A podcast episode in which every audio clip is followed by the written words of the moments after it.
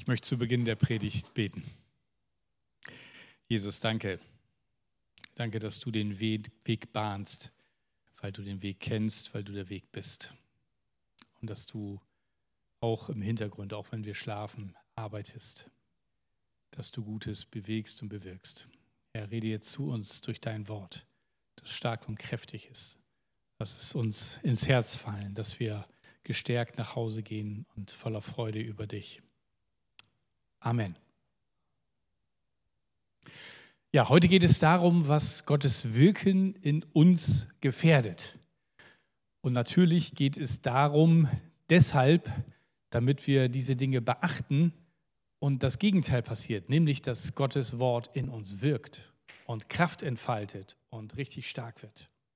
Ich habe euch mal ein Bild mitgebracht von unserem Gemüsegarten. Wir haben nämlich äh, dieses Jahr zum ersten Mal einen Gemüsegarten. So, so sah der vor zwei Wochen aus und ähm, wenn ihr sehen wollt, wie der jetzt aussieht, dann ähm, müsst ihr mich mal persönlich mit Abstand besuchen kommen. Also ich sage nur so viel, gestern haben wir die ersten Radieschen hier vorne rechts gegessen. Also richtig lecker und ähm, ungespritzt, macht irgendwie richtig Freude. Ähm, vor einem Jahr standen dann noch unsere Schaukel, die haben wir dann bei eBay und jetzt haben wir einen Gemüsegarten. Und Aaron und ich haben das Stück Rasen umgegraben. Das war gar nicht so einfach, ähm, um das vorzubereiten und damit der Boden bereitet ist. Und damit da nicht nur umgegrabener Rasen ist, haben wir auch noch von unserem lieben Nachbarbauer Bodenkamp schön ein paar Mistkarren geholt und die mit untergegraben, damit da auch ordentlicher, guter Boden ist. Und was guter Boden ist und was guter Boden nicht ist. Darum soll es heute auch in der Predigt gehen. Es stehen auch nicht mehr alle Pflanzen, die da auf dem Bild zu sehen sind. Also zwei Salatköpfe sind schon den Ameisen zum Opfer gefallen. Da muss man dann auf solche Kleinigkeiten auch mit achten. Heute geht es um den Text aus Markus 4, 1 bis 20. Und Jesus hat immer wieder zu seinen Jüngern, aber auch zu allen Menschen durch Gleichnisse gesprochen. Das waren Bilder, Bildergeschichten aus dem Alltag, aus dem Umfeld der Menschen damals und die haben sich so stark eingeprägt, dass auch wir heute von diesen Bildern äh, ganz viel lernen können. Und ich freue mich, dass uns dieser Text von dem Seemann, von dem Mann, der losgezogen ist, auch überliefert ist. Ich lese uns mal den Text und ihr könnt gerne mitlesen aus Markus 4, 1 bis 20 aus der Übersetzung Neues Leben. Wieder einmal fing Jesus an, am Ufer des Sees zu lehren. Die Menschenmenge, die ihn umdrängte, war jedoch so groß, dass er in ein Boot stieg, sich setzte und von dort aus zu ihnen sprach. Er brachte den Menschen seine Lehre nahe, indem er ihnen viele Gleichnisse wie das folgende erzählte. Hört zu, ein Bauer ging hinaus, um zu sehen. Manche der Samenkörner, die er auf das, dem Feld ausstreute, fielen auf den Weg, und die Vögel kamen und fraßen sie. Andere fielen auf eine dünne Erdschicht mit felsigem Untergrund. Die Pflanzen keimten, doch unter der heißen Sonne verdorrten sie rasch und starben ab, weil die Wurzeln in der dünnen Erdkruste keine Nahrung fanden. Andere fielen unter die Dornen, die rasch in die Höhe schossen und die zarten Halme erstickten, sodass sie keine Ehren trugen. Wieder andere fielen auf fruchtbaren Boden und brachten eine Getreideernte mit dem 30, 60, ja hundertfachen Ertrag ein. Und er schloss mit den Worten, wer hören will, der soll zuhören und begreifen. Als Jesus später mit den zwölf Jüngern und den anderen, die sich um ihn versammelt hatten, allein war, fragten sie ihn, was bedeuten deine Gleichnisse? Er erwiderte, euch ist es von Gott gegeben, die Geheimnisse des Reiches Gottes zu verstehen. Allen anderen aber werden sie in Gleichnissen verborgen erzählt, damit sich das Schriftwort erfüllt, sie sehen, was ich tue, aber sie begreifen nicht, was es bedeutet. Sie hören meine Worte, aber sie verstehen sie nicht. Deshalb werden sie nicht sich nicht von ihren Sünden abkehren und keine Vergebung empfangen. Aber wenn auch ihr dieses Gleichnis nicht versteht, wie wollt ihr dann die anderen Gleichnisse verstehen, die ich noch erzählen werde? Der Bauer, von dem ich sprach, ist derjenige, der anderen Menschen Gottes Botschaft bringt. Der Same, der auf den harten Weg fällt, meint die Menschen, die die Botschaft hören doch gleich kommt der Satan und nimmt ihn alles weg. Die dünne Erdschicht mit dem felsigen Untergrund ist ein Beispiel für die Menschen, die die Botschaft hören und mit Freude aufnehmen. Aber wie bei jungen Pflanzen in einem solchen Boden reichen ihre Wurzeln nicht sehr tief. Wenn sie wegen ihres Glaubens auf Schwierigkeiten stoßen oder verfolgt werden, geben sie wieder auf.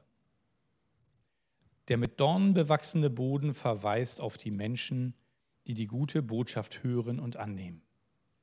Doch sie werden von Alltagssorgen, den Verlockungen des Reichtums und dem Verlangen nach schönen Dingen übertönt, sodass keine Frucht daraus entstehen kann. Der gute Boden aber meint schließlich die Menschen, die Gottes Botschaft hören und annehmen und reiche Frucht bringen, 30, 60, ja hundertmal so viel, wie gesät wurde. Dieses Gleichnis von dem vierfachen Acker, also den unterschiedlichen Untergrund, auf den der Same fällt, es ist ein Bild für den Boden in unserem Herzen. Wir können, wenn wir Gottes Wort hören, ganz unterschiedlich darauf reagieren. Und das erleben wir bei uns selber, das erleben wir, wenn wir Gottes Wort weitergeben an andere Menschen. Und vier dieser möglichen Reaktionen die recht häufig sind, hat Jesus mit diesem Gleichnis vom Seemann uns weitergegeben. Und ich möchte die einmal mit euch durchgehen. In Vers 15 heißt es, der Same, der auf den harten Weg fällt, meint die Menschen, die die Botschaft hören, doch gleich kommt der Satan und nimmt ihnen alles weg. Das kann ganz schnell passieren. Das kann dadurch passieren, dass etwas anderes passiert. Das kann dadurch geschehen, dass in der Vergangenheit bei den Menschen vielleicht schon eine ungute Begegnung ähm, mit Menschen, die sich Christen nannten, äh, es gegeben hat.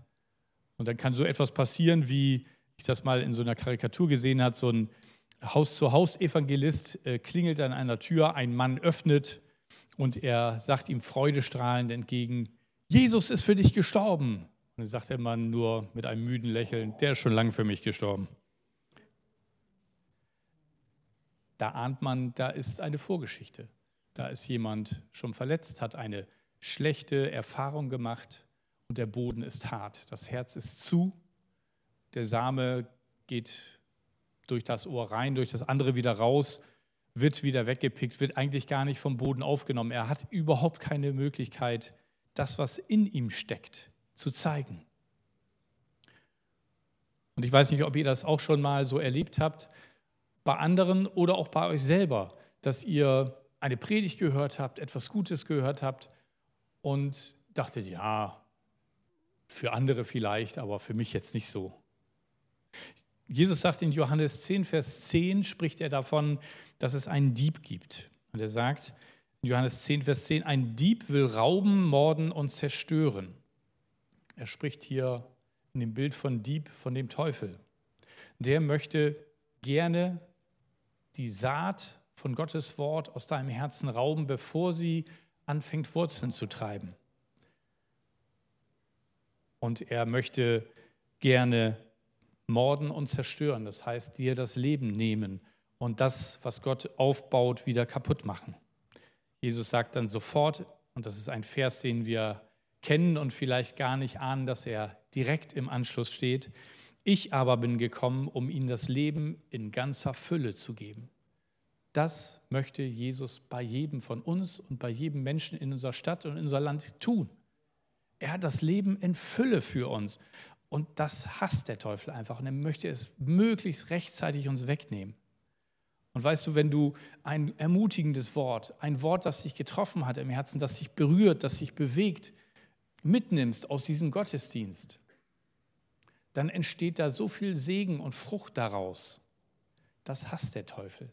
Und das möchte er verhindern, weil das macht ihm viel mehr Arbeit, als wenn er gleich am Anfang den Samen klaut. Okay? Das ist das Erste, der harte Boden. Und dann kommt die Geschichte mit dem felsigen Untergrund. Das ist äh, nicht so ein Felsen, dass der nur auf den Felsen fährt, der Same, sondern da ist so eine Erdschicht und darunter ist aber eigentlich alles nur Felsen. Das ist also eine sehr dünne Erdschicht. ähm, und gehört wahrscheinlich nicht zum ursprünglichen Acker, wo der Same hingehört. Aber auch dieses Bild ist stark und zeigt, es gibt einfach auch Leute, die das mit Freude aufnehmen, was sie hören von Gott und auch sogar begeistert dafür sind. Aber es hält kaum ein paar Tage oder ein paar Wochen. Und dann sind andere Dinge da, die sie mehr interessieren. Diese, dieser Same hat keine Chance, wirklich tiefe Wurzeln zu graben. Und Wurzeln können überhaupt diese Pflanze ins Wachsen bringen. An einer anderen Stelle erzählt Jesus das Gleichnis von dem Senfkorn, das das kleinste ist unter den Samen. Und ich war auch erstaunt, als wir äh, unseren Garten da die Sachen ausgesät haben, wie klein diese Samenkörner sind. Das ist so unglaublich. Ja, also die Radieschensamen sind auch so winzig klein. Und jetzt haben wir da so dicke Radieschen. Wie genial ist das eigentlich? Ja, dass, dass so kleine Körner Gott die so gebaut hat, dass die aus Dreck, aus Erde schaffen, eine große Frucht zu bringen. Hammer, oder? Es ist, äh, also, das war ja nicht vorher im Acker drinne, so, ne? sondern das war als Prägung, als Erbgut in diesem mini kleinen Samenpflanze drin. Und diese Kraft hat das Wort Gottes. Er sagt bei dem Senfkorn, das wird ein Baum, da kommen die Vögel des Himmels und werden sich dort in Schatten hinsetzen. Diese Kraft hat Gottes Wort. Und ich weiß nicht, wie dir das geht, wann Gottes Wort dich zum ersten Mal angesprochen hat. Und wann er dich zum ersten Mal gerufen und berührt hat und gesagt hat, hey, dich meine ich. Ich liebe dich. Ich habe mein Leben für dich gegeben. Antwortest du auch mit Liebe? Und bist du bereit, dein Leben mit mir zu geben? Dann werde ich dir ein Leben in Fülle geben. Hey, das war irgendwann, sonst würdest du nicht hier sitzen. Vielleicht bist du auch noch auf dem Weg und du bist neugierig geworden. Aber sieh doch mal, was für eine Auswirkung das in deinem Leben bis jetzt schon gehabt hat. Was daraus schon alles gewachsen und entstanden ist. Hier ist es bei dem Samen, dass nicht genug Boden da ist, also nicht genug Nährstoffe da sind und die Wurzeln nicht tief genug gehen. Und dann kommt die Sonne, die Schwierigkeiten. Und wie Jesus sagt, dann zeigt sich ganz schnell, dass das nicht aushält. Es ist nicht so, dass der Glauben uns keine Probleme bringt. So, wenn wir zum Glauben an Jesus kommen, dann sind alle Schwierigkeiten vorbei. Ich bin gekommen, dass ich euch das Leben und volle Genüge gebe. Ja, dieser Vers ist richtig und wahr. Aber er hat nicht gesagt, wann.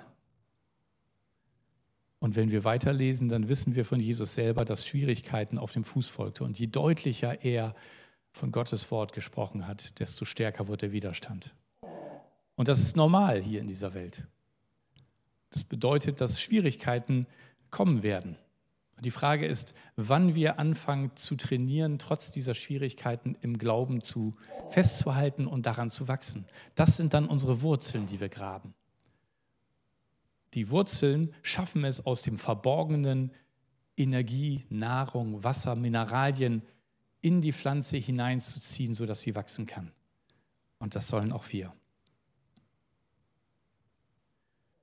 Und dann gibt es da noch die Geschichte mit den Dornen. Eigentlich ist da guter Boden, der Same fällt auf den Boden und kann auch richtig wachsen, kann seine Wurzeln nach unten treiben, aber blöderweise sind da noch andere Dinge. Da sind so Disteln vielleicht, wie ihr die jetzt auf dem nächsten Bild sehen könnt. Das sind Disteln, die auch oft, also die wird als gemeine Ackerdistel bezeichnet, die dann auf so einem Feld auch einfach mal richtig Probleme so einem Bauern machen können, weil, wie ihr seht, die werden durchaus doppelt so hoch und ziehen unheimlich viel Kraft aus dem Boden und schießen hoch und nehmen den eigentlichen Pflanzen Sonne und Licht. In diesem Fall war es einfach ausreichend Getreide, sodass das Getreidefeld außenrum trotzdem existiert. Aber an den Stellen, wo die Disteln wachsen, ist erstmal Sense. Da ist nicht viel. Und Jesus sagt, das ist ein Problem, wenn Gottes Wort in guten Boden fällt und dann solche Disteln wachsen. Und er benennt sie. Und wenn wir das hören, dann denken wir eigentlich eher bei einer von diesen drei Sachen, dass das irgendwie auch wirklich was Blödes ist. Die anderen beiden, ich weiß nicht, wie es euch geht, ähm, wundert man sich fast, dass er da diese benennt. Und das erste, das sind die Alltagssorgen, sagt Jesus. Alltagssorgen können uns jeden Tag so beschäftigen, dass wir rund um die Uhr uns um nichts kümmern als die, das Lösen dieser Sorgen und Probleme. Das hält uns so auf Trab, dass wir gar nicht auf die Idee kommen, zu unserem Papa im Himmel zu gucken und zu sagen, hey, war da nicht was mit sorgt euch nicht und alle eure Sorgen werft auf ihn? Habe ich total vergessen. Ich war schon wieder im Problemlösungsmodus. Warum eigentlich? Ich habe doch einen Papa im Himmel, der sich kümmern möchte, der da steht mit vollen Händen und sagt, Mensch, hallo, ich habe doch schon die Lösung. Und Gott liebt Kooperation. Er möchte, dass wir entdecken, dass er Lösung für uns hat und er möchte sie gemeinsam ins Leben rufen. Ich habe einen schönen äh, Spruch äh, gelesen, der passt eigentlich sehr gut zu den Alltagssorgen. Machst du dir zu viele Gedanken, geh danken. Machst du dir zu viele Gedanken, geh danken. Das verändert nämlich die Perspektive. Wenn wir immer nur auf die Sorgen gucken, dann werden wir total gehetzt und mieslaunig. Wenn wir aber anfangen zu danken, dann heben wir unseren Blick und sagen, hey, da ist ja noch einer über den Sorgen, der viel mächtiger ist als die Sorgen, der Lösungen hat, der das Universum geschaffen hat und mich und all sowas. Könnte sein, dass der auch meine Sorgen hinkriegt. Das verändert die Perspektive. Und darum schreibt Paulus auch in seinem Brief an die Thessalonicher, was immer auch geschieht, seid dankbar. Was immer auch geschieht, seid dankbar. Meinst du das ernst, Paulus? Ja, meint er. Hat er auch gemacht. Zum Beispiel, als er in den Kerker geschmissen wurde und mit Silas zusammen um Mitternacht fand, dass das jetzt mal Zeit für eine ausgiebige Lobpreiszeit wäre. Im Gefängnis. Haben die wahrscheinlich auch nicht so oft erlebt. Hat aber ganz nebenbei dazu geführt, dass sie Ketten abgefallen sind und sie aus dem Gefängnis raus konnten. Danken und Lobpreis sprengt die Probleme, weil wir mit dem in Verbindung kommen, der alle unsere Probleme lösen kann. Und dann kommen so Verse wie, wir wissen, dass denen, die Gott lieben, alle Dinge zum Besten dienen. Und dann sehen wir zwar noch nicht die Lösung, aber wir wissen, hey, wenn ich nicht aufhöre, Gott zu lieben, dann muss das auch mir zum Besten dienen. Und sei es, dass ich meine Muskeln da drin, in Geduld zu wachsen, stärke. Auch das kann mir zum Besten dienen. Und dann kommen diese zwei Sachen, die wir vielleicht nicht gedacht hätten, dass sie hier als Problem oder als Disteln dargestellt werden. Das sind die Verlockungen des Reichtums. Das Problem ist, dass Besitz zwar schön ist, aber er beschäftigt uns und er raubt uns Zeit und Kraft. Was auch immer wir besitzen, das möchte auch gepflegt werden, das möchte irgendwie schön einsortiert werden, gelegentlich auch mal unsere Aufmerksamkeit bekommen. Und ich weiß, ich habe so früher als Teenager gedacht, ach Mensch, das ist ja schade, dass ich dieses, diese Geschichte von dem reichen Jüngling schon kenne wo Jesus dann zu ihm sagt, ähm, verkauf alles, was du hast und gib's den Armen, weil jetzt kenne ich die schon, also sollte ich irgendwann mal tatsächlich zu Geld kommen, weiß ich ja schon, was ich machen muss. Ist ja blöd. Dann habe ich eben gedacht, nee, das kann es irgendwie auch nicht sein. Und habe dann angefangen, ähm, mir auch Dinge von meinem Geld, das ich mir verdient hatte, zu kaufen, die einfach Spaß gemacht haben. Und die ich immer schon mal dachte, das möchte ich mal, wenn ich irgendwann ein bisschen Geld habe, mir auch mal gönnen. Dann habe ich mir zum Beispiel im Studium ein Flipperautomat gekauft. Kennt ihr die noch? Die gibt es gar nicht mehr. Ja? So, so, ein, so ein echter Flipper, der früher so in der Kneipe bei uns auf dem Dorf stand, ja, so echt was für Männer mit Stahlkugeln und so. Ja, und dann muss man das irgendwie da mal hochschicken und so. Ähm, das war immer so. Und ich habe irgendwann mitgekriegt, da gab es dann irgendwann schon Ebay, die gibt es gebraucht, gar nicht so teuer. Und dann habe ich da einen geschossen für 100 D-Mark, der war auch defekt. Deswegen war der auch so günstig. Das war noch so ein ganz altes Relais-Ding, also mit Zahlen zum Drehen und so. Und ich habe irgendwie rausgefunden, wo es gehakt hat und auf einmal ging der wieder. Leider habe ich den nicht mehr, ich kann ihn also auch nicht weitergeben.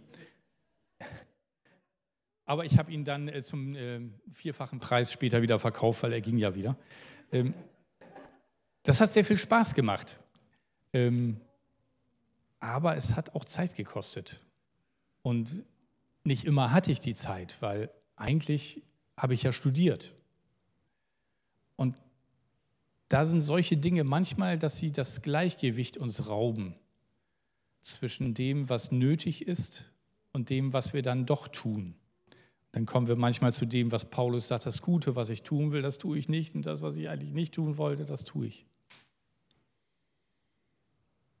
Und deswegen Verlockung des Reichtums, das ist dann einfach was Nettes. Das gönne ich mir. Und es ist überhaupt nichts dagegen zu sagen, Gott hat uns auch die Dinge zum Genuss gegeben. Nicht umsonst ist im Johannesevangelium das erste Wunder, das Jesus tut, das, dass er 600 Liter Wasser nicht ausreichend rot findet und sie zu Wein macht. Und damit andeutet, hey, ich bin's, der Sohn eures liebenden Vaters im Himmel. Ich will mit euch feiern.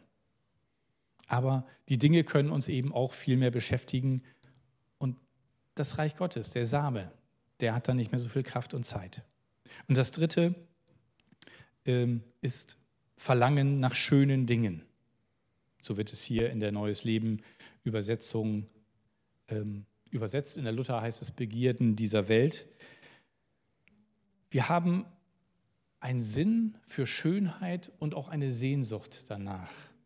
Das Verlangen nach schönen Dingen ist in uns hineingelegt, weil Gott die Schönheit geschaffen hat. Und letztendlich er die Schönheit ist und auch der Ursprung unserer Sehnsucht. Und er wünscht sich nichts mehr, als dass wir entdecken, was er geschaffen hat, um uns eine Freude zu machen und ihm dafür Danke sagen. Dafür hat er Schönheit geschaffen die weist über sich hinaus auf den hin, der sie geschaffen hat. Wenn wir aber in dem Schönen selber die Befriedigung unserer Bedürfnisse und unsere Sehnsucht nach Schönen suchen, werden wir enttäuschen werden. Und dann wird uns, es uns gehen, wie der weise König Salomo sagte, das Auge sieht sich niemals satt. So ist es. Dann hecheln wir einem Schönen nach dem anderen und suchen immer irgendwas und denken, dass es mit noch mehr Schönen sich erfüllt. Nein, die Sehnsucht nach dem Schönen erfüllt sich in der Begegnung mit Gott, mit dem, der die Schönheit ist und sie geschaffen hat. Aber das kann uns auch abhalten und kann den Samen hindern, in uns zu wachsen. Bei Gott wird unsere Sehnsucht nach Schönheit gestillt werden. Und dann kommt der gute Boden, der 30, 60 und 100-fach Frucht bringt. Das ist das, was Gottes Wort kann. Und deswegen ist das eigentlich ein, ein Loblied auf Gottes Wort, diese Predigt und dieses, dieses Gleichnis. Und es gibt übrigens im Alten Testament schon so ein Loblied und das ist der Psalm 119. Den könnt ihr mal lesen, vielleicht schafft es nicht im Stück, 176 Verse, aber er ist ein einziges Loblied darauf, dass Gottes Wort der Hammer ist. Ja, das süßer als Honig ist Gottes Wort. Und dann dieser Vers, dein, dein Wort ist eine Leuchte für meinen Fuß und ein Licht auf meinem Weg im Psalm 119, Vers 105. Weil dadurch sehe ich klar, dadurch stolper ich nicht auf dem Weg, dadurch erkenne ich, wo Probleme sind und kann ausweichen. Der ganze Psalm ist übrigens im Hebräischen so aufgebaut, dass immer so fünf, sechs, sieben, acht Verse mit demselben Anfangsbuchstaben anfangen. Und die gehen dann das Aleph-Bet durch, also das äh, hebräische Alphabet. Und dann geht es erst mit dem Aleph los und dann kommen alles Verse, die mit dem Buchstaben anfangen. Und so wird durch das ganze Alphabet gelobt, wie genial das ist, dass Gott durch sein Wort alles geschaffen hat und alles durch sein Wort, was wir zum Leben brauchen, uns zur Verfügung steht. Und das Geniale ist, dieses Gleichnis sagt uns, wenn wir Gottes Wort in unserem Herzen auf guten Boden fallen lassen, dann wird daraus Geniales entstehen. Und ich möchte euch am Schluss nur drei Verse geben und möchte eure Fantasie anregen, zu überlegen, was daraus entstehen kann, wenn dieses Wort bei euch in eurem Herzen auf guten Boden fällt. Das erste ist aus Sprüche 3, 5 und 6. Vertraue von ganzem Herzen auf den Herrn und verlass dich nicht auf deinen Verstand. Denk an ihn, was immer du tust, dann wird er dir den richtigen Weg zeigen. Wir sind mit unserem Verstand ganz schnell Probleme zu lösen und Gott hat ihn uns auch gegeben und wir dürfen ihn auch gerne einsetzen. Aber oft kommen wir damit nur bis zu einer bestimmten Stelle und nicht weiter. Und deswegen sagt der Sprücheschreiber hier, verlass dich mehr auf Gott als auf deinen Verstand. Weil Verstand kommt von Verstehen und das ist die Summe dessen, was wir verstanden haben. Und das ist ehrlich gesagt nicht so richtig viel, jedenfalls bei mir. Gott weiß viel mehr. Und wenn ich mich auf ihn verlasse und ihm vertraue, dann werden große Dinge daraus entstehen, wenn ich seinem Wort vertraue. Oder hier dieser, Matthäus 28, 18 bis 20. Mir ist alle Macht im Himmel und auf der Erde gegeben. Das ist so dieser Startsatz vor dem Missionsbefehl, den wir oft überlesen oder vergessen zu zitieren. Hey, das ist der Grund, warum das folgt, was folgt. Jesus ist alle Macht im Himmel und auf Erde gegeben. Warum soll ich mich an jemand anders wenden? Darum geht zu allen Völkern und macht sie zu Jüngern, tauft sie auf den Namen des Vaters und des Sohnes und des Heiligen Geistes und lehrt sie alle Gebote zu halten, die ich euch gegeben habe. Und ich versichere euch, ich bin immer bei euch bis ans Ende der Welt. Ich habe noch keine besseren Abschiedsworte gehört als die. Das ist der Hammer, was Jesus uns da verspricht und auch den Auftrag, den er uns gibt. Und was daraus entsteht für einen Segen, das werden wir erst im Himmel ansatzweise verstehen. Und dann noch Lukas 10, 27. Du sollst den Herrn, deinen Gott, von ganzem Herzen, von ganzer Seele, mit deiner ganzen Kraft und mit all deinen Gedanken lieben und liebe deinen Nächsten wie dich selbst. Wow. Bin ich lange, lange, lange nicht mit fertig. Aber immer wenn ich das vor Augen habe und daraus motiviert etwas tue, entsteht Leben, entsteht etwas Gutes. Wenn dieser Same Frucht bringt. Und meine Frage an dich ist, ob hier oder zu Hause im Livestream, wie sieht es mit deinem Herzen aus gegenüber Gottes Wort? Hat es es leicht, bei dir auf guten Boden zu fallen? Oder ist dein Herzensboden hart? Bist du leicht kurz begeistert oder von Sorge, Reichtum und Besitz abgelenkt? Wie sieht es aus in deinem Herzen? Und das ist nicht bei jedem Wort das Gleiche. Wir können bei dem einen Wort auf guten Boden es fallen lassen und bei dem anderen ist es der harte Weg und zack ist es weg. Aber bitte, bitte, lasst uns gucken, dass wir unseren Weg umpflügen dass wir die Dornen und Disteln rausreißen und dass wir es nicht zulassen, dass der Same nur ganz kurz aufgeht und bei der Sonne verdorrt. Weil zu genial ist das, was aus Gottes Wort entsteht. Nicht nur für uns, sondern auch für die Menschen um uns herum. Wie ist es mit deinem Herz? Wie ist dein Herzensboden? Und die zweite Frage, soll es so bleiben? Wenn dir jetzt etwas einfällt, wo du sagst, das müsste ich wirklich mal angehen, da habe ich, da war ich nicht der gute Boden, da möchte ich was rausreißen oder unters Kreuz bringen, dann hast du gleich die Gelegenheit, das zu tun. Wir werden ein kurzes Instrumentalstück hören und nutzt die Zeit zum Gebet, ob zu Hause oder hier, und bring's Gott. Sag, vergib her, ich habe ich hab mich gewehrt gegen dein Wort, dabei wäre es so gut gewesen, ich nehme es auf. Und gib Gott eine Chance, dass sein Wort in deinem Leben neu Frucht bringt. Ich möchte zum Abschluss noch beten. Jesus, deine Worte sind Wahrheit und Leben. Und wir wollen leben. Wir wollen leben in Fülle. Das geht nur, wenn wir dein Wort ernst nehmen und begreifen und erfassen und in uns Wurzeln schlagen lassen, was dein Wort bewirken kann.